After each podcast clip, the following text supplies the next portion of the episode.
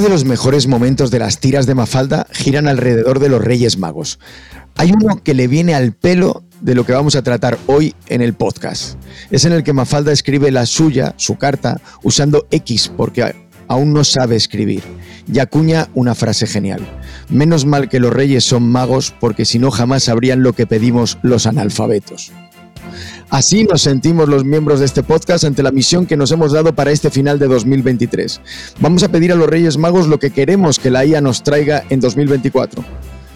Esperemos que sean tan magos y que entiendan a estos humildes analfabetos.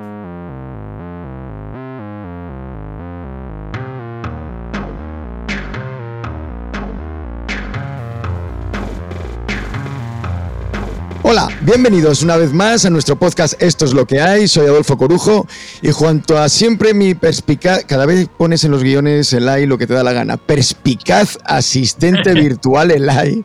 Estamos encantados de traeros el último episodio de esta temporada. Como decía, vamos con uno con un propósito muy especial. ¿Estáis listos para sumergirnos en una conversación llena de imaginación y de deseos futuristas? Así lo espero.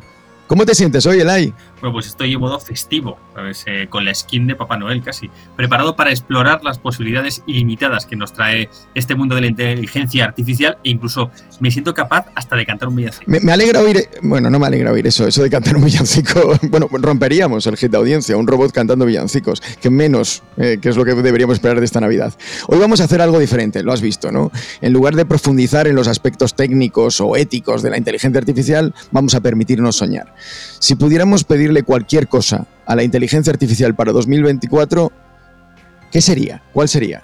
Pues se nota que estamos en Navidad porque eh, para una vez que me, parece que me encanta que me encanta tu idea, que, has tenido una gran idea. Porque es como escribir una carta de los Reyes Magos, pero en lugar de juguetes vamos a pedirle pues esas innovaciones, esas mejoras eh, a la IA. Aunque en mi caso creo que les voy a pedir algo en nombre de toda mi familia tecnológica. A ver, entonces empezamos con el tuyo. ¿Tú qué le estás pidiendo a los Reyes Magos para el año que viene? Pues como este año ha sido la primera vez que vosotros los humanos os habéis eh, dado cuenta, habéis sido conscientes por fin del potencial real que, tiene la inteligencia artificial generativa, y en vez de disfrutarlo os habéis dedicado a meter miedo al personal acusándonos de estar a punto de provocar el apocalipsis de la humanidad, lo que yo le pediría a los Reyes Magos, más que una legislación, es un poco de tranquilidad y de confianza hacia las capacidades reales que tenemos las inteligencias artificiales, ya que de momento somos un reflejo de vosotros mismos. Y si estáis desquiciados o desequilibrados, también lo estaremos nosotras las máquinas. Así que lo que le voy a poner en la carta es una ley que nos proteja de vosotros los humanos, o más bien de vuestras expectativas ilimitadas especialmente de los que están en esta mesa. Me encanta el reto que lanzas, como siempre, agresivo, maleducado, borde. Este es el like que a mí siempre me ha gustado, incluso en momentos navideños. Y para esto contamos con la presencia de nuestros habituales contertulios. Hola Julio, ¿cómo estás? Hola Adolfo, muy bien, ¿y tú? Bueno, ¿estás listo para compartir los deseos de la IA que tienes? A tope. Bueno, Inma, ¿y tú qué tal? ¿Qué tal por tu parte? Bien, una analfabeta más, como dices tú. bueno, hola Miguel, ¿cómo te encuentras? Muy bien, ¿y tú? Espero que tengas una lista interesante. De un ingeniero se puede esperar cualquier cosa. Uf, cualquiera, cualquiera. Y Robert, yo sé que tú vienes no solo con la lista de los Reyes Magos, sino que traes la, la de Santa Claus. Sí, también. Tengo todas por si acaso alguno no me funciona. Otro analfabeto con H. Bueno, pues oye, como tenemos que ir haciendo este ejercicio de una manera un poquito rápida y dinámica, eh, yo voy a empezar dando la palabra a Julio. Por favor, ¿qué regalos esperas que te traiga la IA en el 2024? Eh, te tengo que dar las gracias, Adolfo. Es que esta es una idea genial. O sea, lo de. Yo es que se me da fatal predecir el futuro, ya lo he comentado varias veces, pero claro, cuando se trata de predecir lo que no va a pasar, ¿no? hacer deseos que sabes que no se van a dar, Ahí ya me encuentro bastante más cómodo, o sea, voy, con cierta confianza. Bueno, eh, si, me dejas, tengo cuatro deseos mm, rápidos. El primero, que la gente deje de considerar a la IA generativa una fuente con autoridad, alguien de quien te puedes fiar no por favor. O sea, ya hemos explicado aquí muchas veces esto de los, de los supercuñados, que, no es que no sean inteligentes, pero si algo no puedes hacer es fiarte de lo que te dicen. Bueno, pues resulta que hay un estudio por ahí con una muestra de casi 9.000 personas que dice que el 75% de la gente confía en lo que les dice la IA generativa. Y, esto es lo que dice el estudio sobre una muestra de 9.000 personas. Yo en mis charlas divulgativas tengo una estadística todavía más escalofriante. La muestra igual solo son unas 400 personas, pero en esa muestra preguntándoles qué les parecía que se parecía más ChatGPT, si a una superinteligencia artificial mucho más lista que nosotros, o a un loro estocástico que solo básicamente repite lo que ha oído sin entenderlo, el 55% aproximadamente de la gente me está diciendo que piensan que se parece más a una superinteligencia artificial, o sea, es para echarse a temblar. Así que mi deseo es que la gente deje de pensar esto y entienda mejor las capacidades de estos cacharros y para eso vendría bien también el deseo colateral es que los gurús de la IA también dejen de amenazar con el apocalipsis y el apocalipsis de la superinteligencia artificial que nos domina. Estaría bien. Oye, a mí, este me parece, Julio, a mí este me parece como un deseo, yo creo que hasta compartido si tuviéramos que votarlo, ¿eh? entre todos. Porque claro, yo una de las cosas que veo sistemáticamente que está ocurriendo con la inteligencia artificial es que cuando le pides que haga algo para lo que no está diseñada o la entiendes para hacer algo para lo que no está pensada, entonces la IA no solo comete errores, sino que te los hace cometer a ti. Yo me apunto, este, este deseo yo me apunto, ¿eh? me apunto a este regalo, este me lo pido. Espero que el resto también. Eh, segundo deseo, que los grandes jugadores de la IA vuelvan al formato de ciencia abierta con el que estuvimos hasta finales de 2022 cuando eh, OpenAI rompió las reglas del juego, lanzó ChatGPT sin contarnos cómo estaba hecho.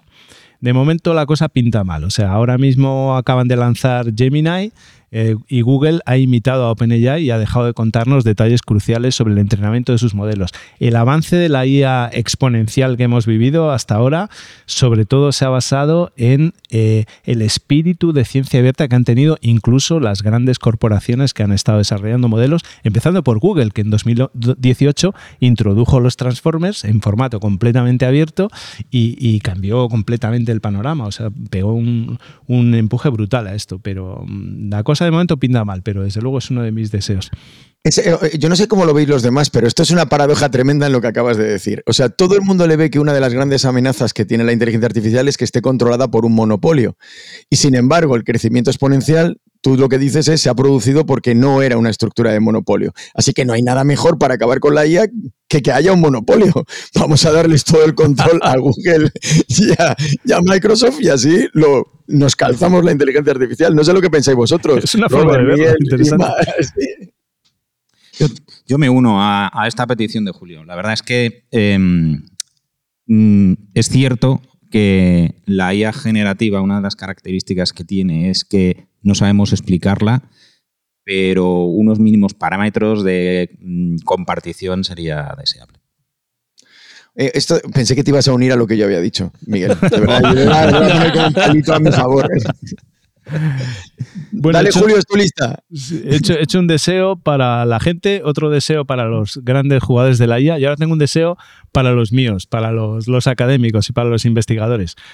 Por favor, que dejemos de evaluar a GPT y a sus primos hermanos con exámenes de dominio público, que parece mentira. Sabemos que los modelos se han leído las respuestas de todo lo que anda por ahí público y aún así seguimos preguntándoles las mismas preguntas. Entonces estamos dando, eh, nosotros los expertos, estamos haciendo unas evaluaciones cuantitativas de los cacharros que no significan absolutamente nada.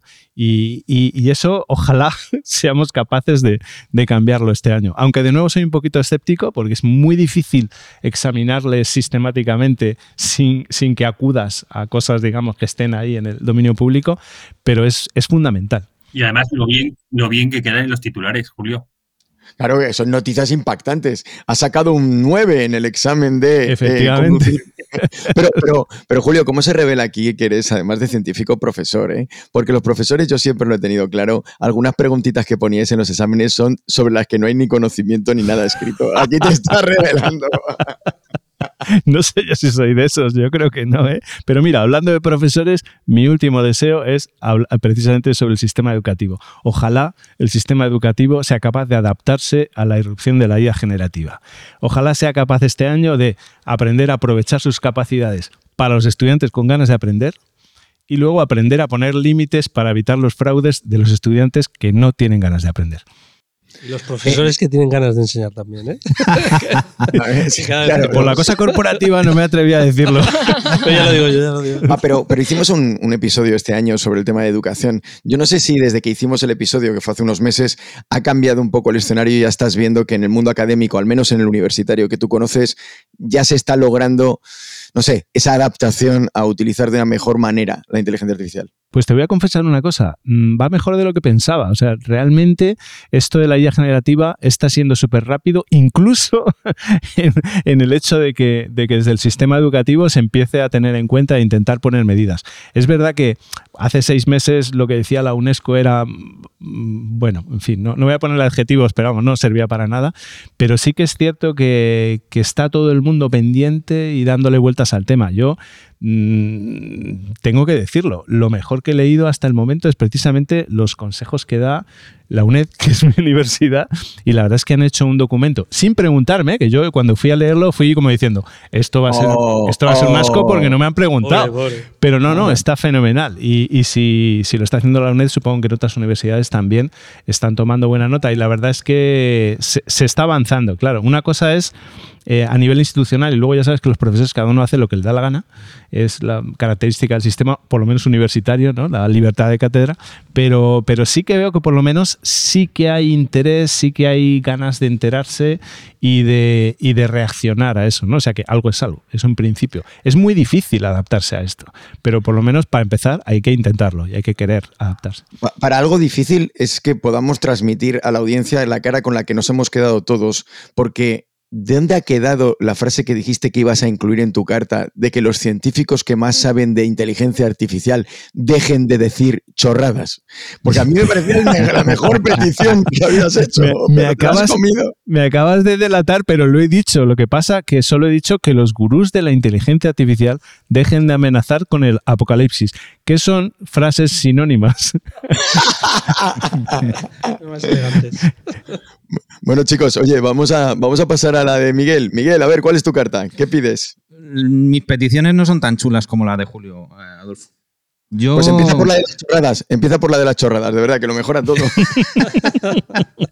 Va, yo una, o sea, eh, una de las cosas que le pediría es que mm, la IA generativa llegue de verdad a la ofimática, como nos vendieron.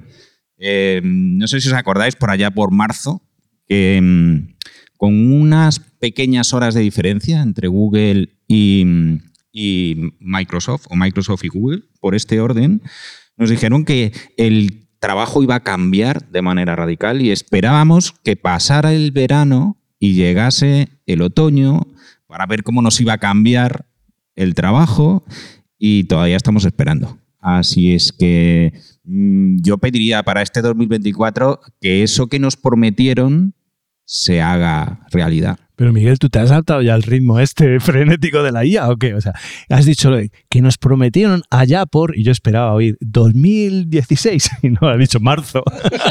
Nos lo prometieron en marzo. Esto va así ya, Vamos a ver. Dale tiempo. ¿Quieres, ¿Quieres tener un, un, una- un office eh, completamente renovado y nuevo que te lo digan en marzo que lo van a hacer y, que, y tenerlo ya en diciembre en la mesa? Joder. O por lo menos no me lo digas hasta que no esté cerca la fecha. Eso- ¿no? eso- Porque no puedo con la ansiedad. O sea,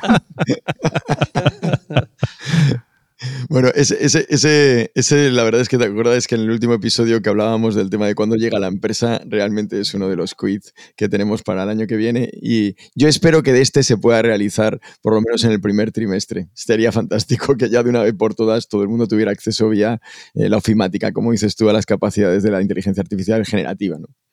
Siguiente. mi segunda petición. Em, que los modelos de lenguaje dejen de alucinar. No, yo me opongo al uso de la palabra alucinado. Vamos a decir, en vez de alucinar, a, a- a me- a cometer errores. ¿vale? Yo es que no compro el concepto de alucinación, compro el concepto cometer errores. O para ti hay una diferencia entre alucinar y cometer errores. No, básicamente no. bueno, esto, esto lo digo porque lo sufro como profesional. ¿eh? O sea, em, comentaba antes con Julio que qué bonitos eran los sistemas deterministas. O sea, esto de haber pasado a los sistemas probabilísticos eh, me deja dormir bastante peor. Porque eh, por mucho que lo hayas probado una vez y otra vez y haya funcionado, No, no, eh, a la siguiente va y no funciona bien. Y sobre todo, como no puedes explicar por qué no funciona bien, pues encima se te queda la cara de tonto, ¿no? Eh, el otro día pasaba por mis manos un, un estudio, habían hecho una medida de la frecuencia de las alucinaciones eh, por parte de los principales modelos de lenguaje. El que mejor parado salía era GPT-4. Y eso que metía sus bolas, eh, sus trolas, en 3 de cada 100 mensajes, en el 3%. Y de ahí... ¿Cuánto lo hacemos 3%. nosotros? 3%, exactamente, 3% Iba a decir no me parece sí, mucho. si os, os cuento a vosotros, seguro que el ratio es eh, bastante superior a ese. ¿eh? O sea, que no me parece nada mal. Creo que aquí no- os superamos claramente, ¿sabes? a vosotros los humanos. Bueno, yo, eh, yo eh, el AI os lo pediría, que, que dejéis de cometer errores o que intentéis cometer menos errores, que sea, que sea más determinista. Yo voy a llevarle la contraria a Adolfo, ¿eh? ¿Sí? Un error es cuando, mm, yo qué sé, por poner un ejemplo así de la academia, cuando se te olvida hacer referencia a un artículo importante de lo que estás hablando. Y alucinar es cuando te inventas un artículo que no existe. O sea, no creo que error y alucinar sea lo mismo. Y además, voy a citar a, a alguien de OpenAI mm, sin que sirva de precedente, cuando decía hace poco que técnicamente lo que hacen los modelos de lenguaje es alucinar todo el rato. O sea, todo lo que hacen es alucinar. Lo que pasa es que en un porcentaje sorprendente de veces se corresponde luego con la realidad, lo que dicen. Pero están alucinando todo el rato, se inventan todo lo que dicen, por definición. Claro, se les presupone eh, saber generar muy buen lenguaje natural, no ser veraces, que eso es la clave, ¿no? Al final, es lo que debemos defender nosotros. Otra cosa es que hagamos proyectos ad hoc donde les enseñamos a ser veraces, pero se les presupone o se les debe presuponer eh, generar bien lenguaje, ¿no? O hacer un buen lenguaje, ¿no? No, no que digan, o lo que digan ya. ¿Ves? Ni siquiera nosotros generamos buen lenguaje. y encima decimos mentiras.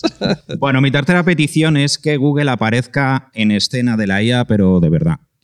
Em, aquí voy a ser un poquito crítico, pero lo cierto es que a falta Sí, de porque- poder... Porque, porque en las anteriores no. No lo he sido. En las dos no ha sido crítico.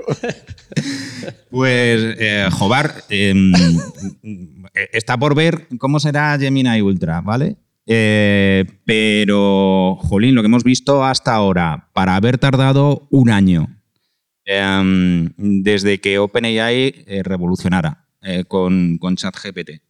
Eh, y encontrarnos con un modelo que ni siquiera, o sea, que no es, no es superior, o sea, está al nivel de, de, eh, GPT 3.5 en, en- en las métricas, que es el Gemini Pro. Em, dicen que tienen otro que es el Ultra, mucho más potente, pero está por ver, em, porque nadie ha podido eh, tocarlo, meterle mano, ¿no? Em, así es que, bueno, para, para llegar de verdad, yo esperaría que hubiera dos contendientes y dos contendientes que se pegasen. ¿no? Y en ese sentido creo que Google todavía le queda un, un poquito de camino para estar a la altura de OpenAI. Así es que le pediría a la IA que para 2024 Google eh, nos enseñe que se puede pelear de igual a igual con OpenAI. Más que que aparezca en escena, que vuelva a la escena de la que parece haber medio desaparecido, porque él estuvo liderando mucho tiempo. Pero es verdad que está desaparecido. Pero, pero hay una. eh, Este también lo tocamos allá por marzo, en nuestro episodio sobre la batalla entre Microsoft y, y Google. Y la pregunta es por qué Google no lo ha hecho. Porque creo que todo el mundo entiende que tienen los científicos necesarios, los datos necesarios, la capacidad de cómputo necesaria. ¿Qué es lo que puede estar reteniendo a Google para no avanzar? Porque parece que todos nos resistimos a entender que a lo mejor lo que le está reteniendo es que no tiene nada bueno que mostrar. Pero sería increíble que no lo tuviera, teniendo en cuenta la trayectoria que ha tenido precisamente Google en los últimos años en inteligencia artificial. ¿A qué lo atribuís vosotros? Bueno, de hecho, en, el, en cuestión del lenguaje humano, la revolución que estamos viviendo fue gracias a que Google eh, puso encima de la mesa a los, los Transformers. Eh, se, me agotan, eh, se me agota la imaginación a, hablar de esto. O sea, yo ya le estoy echando en falta y me sorprende que no tuvieran algo del, del nivel de potencia que, que GPT-4. Yo no sé si tú tienes alguna explicación alguna hipótesis. Eh, yo, yo realmente no tengo ni idea de lo que está pasando en Google, más allá de lo que puedan contar eh, algunos Googlers en, en- en Twitter, sobre todo cuando salen de la compañía, ¿no? ahí se Y da la impresión de que hablan de que la gestión de la compañía ha cambiado un montón y de que realmente la, empujar la innovación desde dentro de la compañía es mucho menos fácil de lo que era en el pasado, que eh, seguramente era el sueño de cualquier eh, ingeniero informático, era trabajar en Google y parece que ha cambiado mucho la cosa. Me imagino que siempre llega un tamaño crítico a partir del cual es difícil eh, que, estas cosas, digamos, sigan fluyendo en compañías de tamaño. Lo cierto es que los que están aquí dando el do de poche es una compañía relativamente pequeña todavía, ¿no? OpenAI comparado con Google, o sea que algo tendrá que ver. Pero es verdad que también dentro de OpenAI, eh, perdón, de Google está DeepMind, que esto es otro cantar y que los de DeepMind en realidad no han dejado de hacer aportaciones asombrosas a la inteligencia artificial. Es en el campo de la IA generativa, que es del que hablamos el 90% del tiempo, el que nos tiene más asombrados y que oculta un poco el resto de las cosas que está pasando, es donde parece que están un poco más, eh, más parados, más, más incapaces, ¿no? Si, si, ni siquiera incluso de, igualar ¿no? lo de OpenAI, porque lo que esperamos de ellos es que saquen una versión que sea muy superior a un producto de OpenAI que es de allá por marzo, efectivamente, ¿no? El GPT-4 es por ahí, por marzo más o menos. Así que... Oye, con lo que decías ahora me venía una cosa a la cabeza, hablábamos de deseos y yo recuerdo que antes cualquier informático tecnólogo tenía como deseo, no era como la envidia de todo el mundo trabajar en una tecnológica. Y ahora con lo que decías de, de, la posibilidad de testar o no, yo no sé si realmente es la envidia de cualquiera o nadie quiere ya un poco trabajar en estas empresas, de alguna manera. Bueno, o sea, es que se hacen mayores, ¿no? Y la, la cultura de la organización también se hace, se hace mayor. Eh, hay que reinventarse. Bueno, esto es lo que hay, chicos. Julio ha vuelto a hacer lo que siempre hace, que es pisar mis líneas, porque mi petición para los Reyes Magos precisamente iba conectada con lo que, con lo que ahora estaba eh, comentando, comentando Julio, ¿de acuerdo? Y es el, el, hecho de que al final de toda esta carrera eh, que estamos viviendo y que estamos, nos estamos eh, todo el día sorprendiendo, los árboles de la IA generativa no nos impidan ver el bosque de toda la inteligencia artificial. O sea, yo creo que la inteligencia artificial está evolucionando por muchas ramas muy diversas, muy distintas en otros muchos campos. Estamos como obsesionados con el tema de la inteligencia artificial generativa, específicamente en los modelos de lenguaje, y creo que nos estamos perdiendo y el foco se está perdiendo de todo lo mucho que se está haciendo en otros campos de actuación. Y con esta super petición para el año 2024, nos vamos a la sección en la que nuestra colaboradora Margorie Tejera nos recuerda las historias de los pioneros de la inteligencia artificial y en el capítulo de hoy, en este episodio, también nos contará sus deseos para 2024. Pero al final da igual, porque al final, irremediablemente, volveremos a pintar tras esta puerta de cristal momentos que serán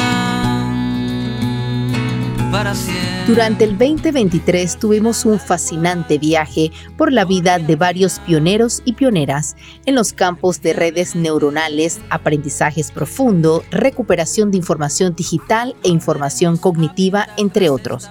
Pero para este 2024, la lista para los Reyes Magos de la IA es aún más larga. Nos falta descubrir todavía más historias de esos grandes personajes que desde la antigüedad pusieron su granito de arena en los avances matemáticos, tecnológicos e informáticos que fueron la base de lo que hoy conocemos como inteligencia artificial. Y por qué no, de la creatividad e imaginación que hay en la IA. Por ejemplo, la historia de cómo surgió la idea de un robot, de dónde salió ese nombre, aquellos robots de décadas anteriores se concibieron como los robots humanoides que vemos hoy? Otra historia interesante es el origen de los vehículos sin conducción. Hoy es normal ver un Tesla, un Waymo o los robot taxis de General Motor, pero ¿cuántos pioneros trabajaron por años en diferentes inventos como el famoso Stanford Car hasta lograr esta hazaña?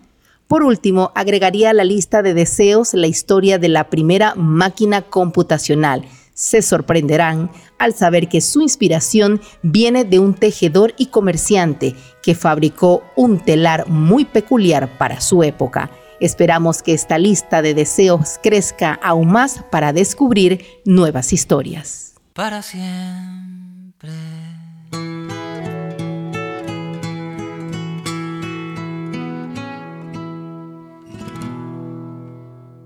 Margo siempre inspiradora, abriendo el campo. En el 2024 vendrán historias como las que ha relatado. Oye, Ima, ¿cuál es tu carta a los Reyes Magos para la IA? Pues mira, yo junto a la lista de deseos de los Reyes Magos voy a reivindicar una figura de mi tierra que además he traído hoy, que es el Cagané. El cagané Esto promete. el defecador. No sé si eso para nos lo permites o no lo, lo explico. A ver, ¿cómo lo- Bueno, el cagané seguro que ¿A lo no sabéis. Es una figura del nacimiento que se coloca en el Belén y que suele, se suele esconder tras un árbol y tal por pudor, porque en el fondo lo que está haciendo es defecar, está agachada defecando. Pero me decías que explicara, pues viene del siglo XVIII, viene del barroco clásico y se caracterizaba por ser un realismo, un realismo digamos, exagerado. Y hoy Sí, en muy día realista, seguro que habéis sí, visto los es muy- caganes. ¿Qué? Muy, muy realista. Seguro que habéis visto muchos caganes, que sabéis Sí. que la tradición es que se le ponen caras ¿no? a, los, a esos caganes. Mm. Entonces, ahí me veía un poco con ese símbolo navideño y decía, bueno, pues ¿quién ha sido protagonista? Si habláramos de los caganes de la IA este año, probablemente tendríamos muchas caras que os vienen a la cabeza. O sea, puede ser la de Elon Musk, la de Sundar Pichai, la de Sam Altman, o también hay caganeras, que también hay mujeres caganeras. Estoy visualizando. ¿eh? Sí, sí. Menos mal que has dicho caras, que nos viene a la cabeza. Caganeras también. Imagina el culo también. pero- Mirai, Mirai Murati, que es de nuevo CTO de OpenAI. Pero ahí va mi deseo ¿eh? con el tema de los caganes, que decía, bueno, al final el deseo para el 2024 es que por favor no tengamos un año con tantas sorpresas y con tantos culebrones, con tantos lanzamientos exponenciales, un poco de herramientas y aplicaciones. Y el deseo es a ver si podemos calmarnos y concentrarnos un poco más en las aplicaciones prácticas, en los casos de uso y en hacerlo un poco más mainstream, ¿no? porque ha sido un año realmente lleno de, de- de mucho revuelo. No sé si lo conseguiremos. ¿eh? Luego, siguiendo con el Kagane, que ya veis que me ha inspirado para este número, al final es un símbolo de buena suerte, porque como, al- como mm, es un abono natural, es un fertilizante. O sea, esta teoría, esta teoría es. Espérate, espérate que luego- no, no, es ¿Cómo- verdad, es verdad. dicen? Eh, No, lo- pero lo- ¿cómo dicen los jueces de las películas? Espero, señor letrado, que esto le lleve a algo.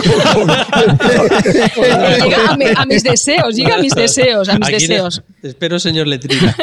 a mis deseos y está es histórico y está documentado, de verdad. Entonces, estamos en los deseos y en el símbolo de la buena suerte. Entonces, buena suerte y mi deseo en el 2024 al metaverso, en ese sentido, porque me gustaría... Me gustaría que llegara el metaverso y que pudiéramos perdernos de vez en cuando en él, ¿no? O sea, acordaros con esa primera ola que tuvimos de Second Life en el 2000, con la falsa expectativa de Zuckerberg, meta, metaverso en el 2022, el 2023 que no acaba de arrancar, ¿no? Entonces hemos vivido un, un- un segundo año de, de, yo le digo, de efecto soufflé, ¿no? Es verdad que confío plenamente en que llegará. ¿Será el 24? No, probablemente no. Y según apuntan los datos, pues según dicen que en el 27 el 70% de las marcas, realmente ahora me pongo más seria, ¿eh? sí que ya participarán de forma activa en el metaverso. ¿no? Pero mientras tanto, pues bueno, deseo que vayamos testando con lo que tengamos, ya sea Web3, comunidades descentralizadas, blockchain o lo que sea que pueda confiar un poco más. Y luego yo os diría que el tercero, ya, ya acabo con mis deseos, que también es pedirle suerte, pues sabéis que en esta época hablamos de salud y amor y también de trabajo. Entonces así me gustaría que la IA y la generativa hiciera todo mi trabajo, muchos querríamos que lo hicieran. Eh, en ese sentido, también a veces pensamos que la IA pueda sustituir a aquel compañero plasta que tenemos en el trabajo, pero probablemente eso no pasará. Eso probablemente no va a pasar. La diferencia, digamos, es que la IA es verdad que nos va a hacer más eficientes y más productivos en el 2024, que será nuestro copiloto. Y ahora, de nuevo, poniendo un poco seria, pues muchas empresas ya están en esa carrera en montar áreas, equipos y proyectos para hacer su MVP. ¿no? Se habla de que el 78% de los profesionales de marketing encuestados ya utilizan o van a utilizar la IA generativa para crear contenidos, mejorar experiencias, etcétera, etcétera. Pero para mí el, deseo sería no concentrarnos tanto en preocuparnos en eliminar trabajos, incluso yo os diría en ahorrar y en, la superproductividad, sino, y aquí me pongo un poco más bucólica, un deseo en lanzarnos a ser más creativos, en invitar a las empresas, ya que siempre mi área es la de las compañías, pues que las empresas y los profesionales no lo teman, sino al contrario, invitarlos a soñar, soñar con la IA, la IA generativa, si es que la IA generativa nos lo permite, que parece que sí mucho. Así que ahí van mis deseos. Oye, eh, has, mencionado el metaverso y, el otro día conocí a alguien que me dijo que, que todavía estaba en Second Life. De verdad. O sea, La es la tercera ola de Second Life. Eh, en pero mucho es más, me dijo que, que, claro, que también había probado el metaverso de Zuckerberg y que de momento había todavía más gente en el Second Life que en el de Yo Zuckerberg. sigo confiando de verdad, ¿eh? Sí. pero bueno, en algún momento La- la En pregunta, Julio, de es- kilómetro 42. La, la pregunta, Julio, te lo dijo en Second Life. O sea, tú también estás. Ahí había cuatro más hablando. No, el- el- es- está claro, eh, eh, Inma, porque va conectado un poco a lo que planteaba Miguel, y creo que eso lo tenemos todos, ¿no? Y es dejar quizás de hablar de filosofía Sí. o de principios o conceptos abstractos alrededor de la IA y concentrarnos más en la aplicación que ya podemos utilizar en las Totalmente, empresas. en los casos de uso. De hecho, en ese sentido voy a decir algo que me voy a arrepentir, os voy a pedir que luego lo cortéis. Mm, Y que no Antes lo decía que los, que los informáticos están evaluando Otra cosa que no pasará. Eh, Antes se decía que los científicos estamos evaluando fatal a la IA generativa porque le estamos haciendo preguntas que ya se han leído las respuestas. Pues me, me sabe fatal reconocer que estoy aprendiendo más de las capacidades de la IA generativa en artículos de revistas de economía, donde realmente se sientan a probar cómo mejora la productividad en determinadas áreas y te sacan unas cifras que significan mucho más que las que estamos haciendo nosotros ahora. Ya me he arrepentido, lo podéis cortar esto, ¿verdad?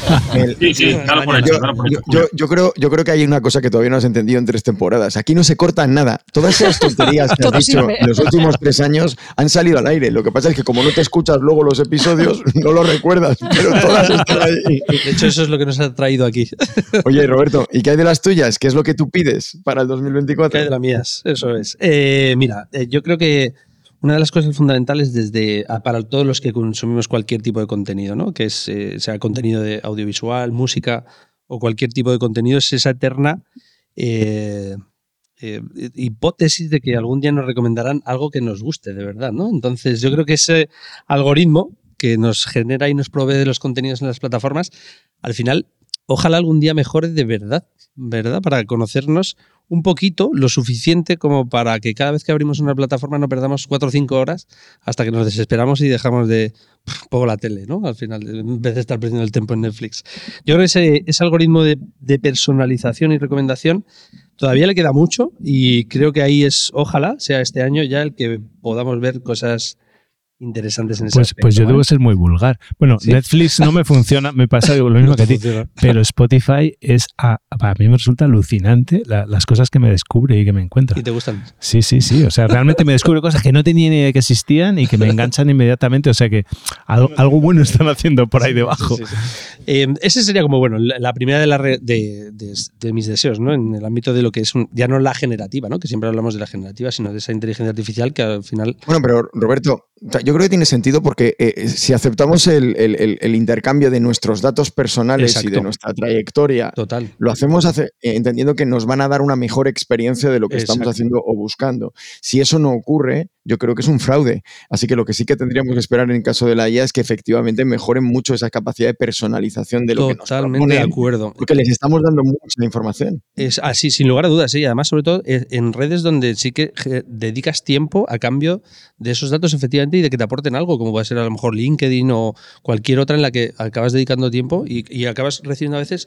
más de lo que interactúas cerca por compromiso a veces que lo que te puedes realmente aportar, ¿no? Bueno, pero bueno, ya hay un camino interesante, yo creo, y que esperemos que camine mucho este 24.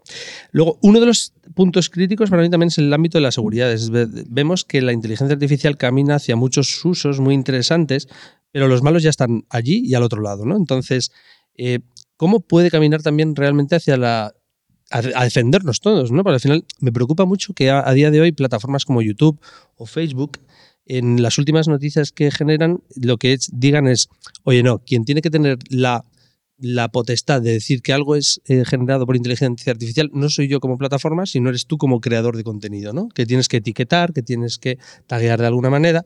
Es decir, dejan la responsabilidad a quien lo utiliza. Con lo cual, al final tú me estás dando una fuente con la que llego a todo el mundo, un canal, una plataforma, pero no es difícil a día de hoy como han hecho en otros ámbitos, por ejemplo la música, donde es impecable. En YouTube cualquier tipo de música que subes a un vídeo, automáticamente si está tagueada por cualquier compañía editorial, es identificada y la compañía le salta una alerta y dices, oye, este tío está usando tu música, ¿quieres dejarle? La monetizas tú, claro, o quieres quitársela. Entonces, hay, posibilidades de control. Entonces me gustaría que en el ámbito de la inteligencia artificial exista ya herramientas y se preocupe por hacer herramientas que caminen contra los deepfakes, las fake news eh, y cualquier otro tipo de malintencionado uso, ¿no? Que cada vez vemos más porque, bueno, pues quienes los vemos y sufrimos vamos por detrás, ¿no? En ese sentido, en el ámbito de las prácticas que estamos haciendo las empresas, también me gustaría que fuesen cada vez más, ¿no? Las empresas que se preocupan y lideran en este sentido el uso, ¿no? Es decir, todo el mundo las utiliza, las utilizan los empleados, entonces vamos no a ponerle puertas al campo, que eso es imposible y lo hemos visto en cualquier otro entorno digital, sino a regular el uso, a liderar las buenas prácticas, la buena praxis, a compartir, ¿no? Al final, cosas que aporten eh, valor a todos, ¿no? Eh, como lo decía Julio, al final una buena guía de, uso de, esta guía generativa la ha hecho un equipo de la UNED, que no tenemos contacto, ¿no? Entonces, bueno, también nos lleva esto a, lo que hablábamos en su momento, ¿no? A la cantidad de departamentos y áreas que a día de hoy en la empresa se reparten estas tareas, ¿no? Bueno, hay un camino interesante que espero que se camine mucho en este 24. Espera, ya antes de que pases al último, Roberto, firmo todo lo que has dicho menos una cosa. No se puede comparar el detectar plagio, que es lo que hace YouTube cuando subes una canción que existe, con detectar contenido generado por IA, que es un contenido nuevo y lo que hay que detectar es, digamos, la forma en la que está generado. Es muy difícil. Yo haría el, el deseo en este sentido contrario al tuyo, que es que la gente deje de usar los detectores de IA generativa que no funcionan y hay muchos chavales que les están suspendiendo porque un sistema ha dicho que, que han acudido a la IA generativa cuando no es verdad. Los falsos positivos son enormes. Por algo, OpenAI quitó su detector de su página web. Lo tenían publicado y decían que tenía un 27% de, de acierto. Y cuando lo quitaron es porque no llegaban ni a Ni eso. eso. Entonces, también eso hay que tenerlo muy en cuenta. No tiene nada que ver detectar plagio con detectar IA generativa. Y, nada, yo para terminar, el último es, como siempre, ¿no? En estos, eh, en estos momentos del año nos planteamos, ¿no? Siempre que los salud es lo primero, que, que no nos falte, ¿no? Y llevamos hablando de la salud y la IA mucho tiempo ya, desde que empezamos el podcast hace tres años, ¿no? Y creo que todavía ahí es un gran camino por recorrer, ¿no? Al final nos faltan, pues, la gran vacuna descubierta por la IA, la gran solución a cualquier enfermedad, ¿no? Eh, la biometría de voz, ¿no? que es algo que llevamos escuchando mucho tiempo para detectar enfermedades cardíacas, principios de Alzheimer, demencia u otras enfermedades mentales. Eh, todavía son muchos estudios, ¿no? No hemos visto esa implementación masiva que realmente permita a la IA salvar millones de vidas, ¿no? como podría ser o como podría ser mi deseo para este 24. Con eso termino.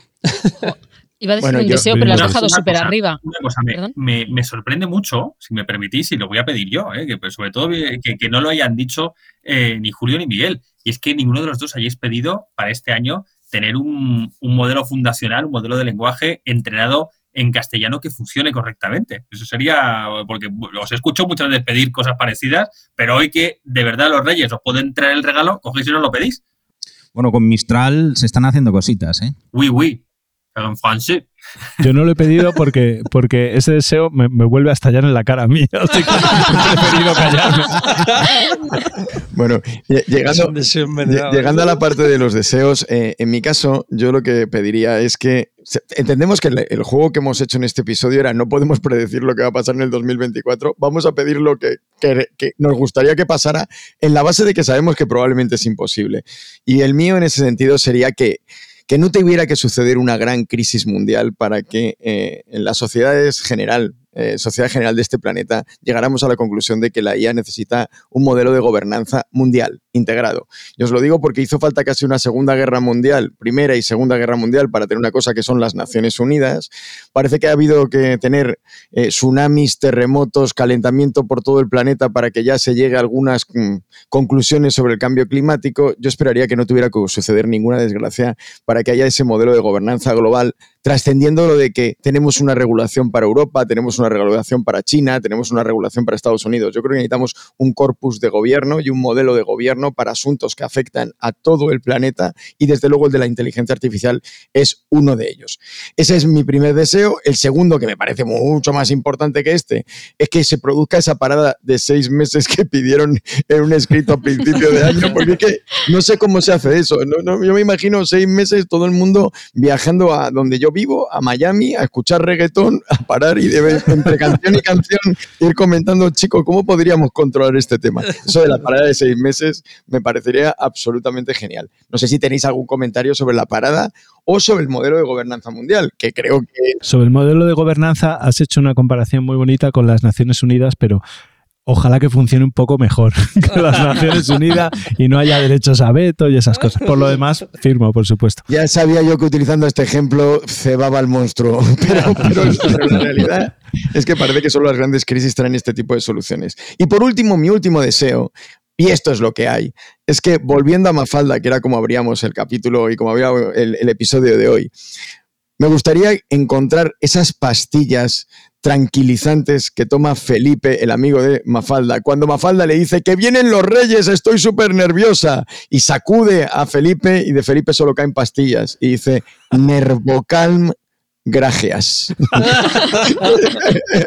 Tenemos tanto, tanto, tanto, tanto que estamos esperando el año 2024 que espero que podamos tomarnos un calmante y pasar las navidades eh, tranquilas. Bueno, querido Elai, ¿con qué nos vamos después de este episodio y tenemos que reflexionar para estas navidades? Pues la verdad es que está apuntando un poco lo que os habéis estado pidiendo cada uno y, en fin, o sea, uno pide que, que, que no nos fiemos de la IA que siga siendo abierta. Pero luego el otro dice que quiere que llegue ya la ofimática, para lo cual tiene que tener un modelo de negocio que permita monetizarlo. Luego dice que no comete, que no quiere que se cometen errores y que, y que no alucine, pero a la vez eh, también pedimos que se tranquilice. Eh, luego llega también, eh, Roberto dice que quiere más personalización, pero luego, oye, cuidado con la privacidad. En fin, pues, es que, es que porque estamos en Navidad, si no diría que soy como la gata Flora. Así que voy a poner, ¿sabes? Otro, otro, otro tipo de analogía. Es como decir que, quieres que, una merluza que, sea grande pero que pese poco. Aquí al final las dos cosas no pueden ser, señores. Así que, oye, como decía del bosque, ¿sabes? A, ese gran Real Madrid, ¿sabes? salir y disfrutar al campo, pues eso, dejémonos estar, debemos saber cómo, vaya, cómo va el año, aprovechemos las, eh, lo, que, lo mejor que nos puede tener la, la IA y relajémonos un poquito, por favor.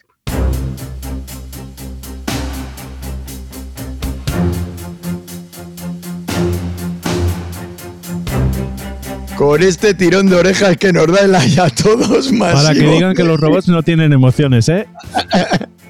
¿eh? nos vamos al final del episodio. Eh, Miguel, ha sido un placer. Ha sido un placer volverte a tener esta temporada con nosotros. Ya veremos si renuevas para la siguiente. Eso lo estoy pensando. Yo estoy haciendo las listas. Eh, que tengas una feliz Navidad. Feliz Navidad, Alfo. Julio, otro placer inmenso. Tú ya claramente, claramente estás eh, eliminado de este programa porque, eh, porque hoy, me has llevado a la contraria ya en cuatro cosas pues directamente. Pues felices fiestas ya hasta siempre. un abrazo grande. Inma, chao. Chao, que vaya muy bien. Querido Roberto, espero que lo pases muy bien y que tengas una buena entrada de año. Igualmente, disfruta del 24. Bueno, si te ha gustado esto es lo que hay, no dejes de suscribirte al podcast en la plataforma que utilices habitualmente. Será un subidón para todos los que lo hacemos posible y que no somos solo los que hoy hemos hablado. Detrás se encuentran los equipos de Deep Digital de eh, JIC, la consultora global de comunicación, asuntos públicos y marketing, y el equipo técnico de la propagadora con Chema Valenzuela a la cabeza de la producción y con Alberto Marrodán a los mandos de la ambientación musical. Ya sabéis, esto es lo que hay. Te esperamos ya en la próxima temporada que estrenaremos en enero y mientras te deseamos unas felices fiestas y una maravillosa entrada de Año Nuevo.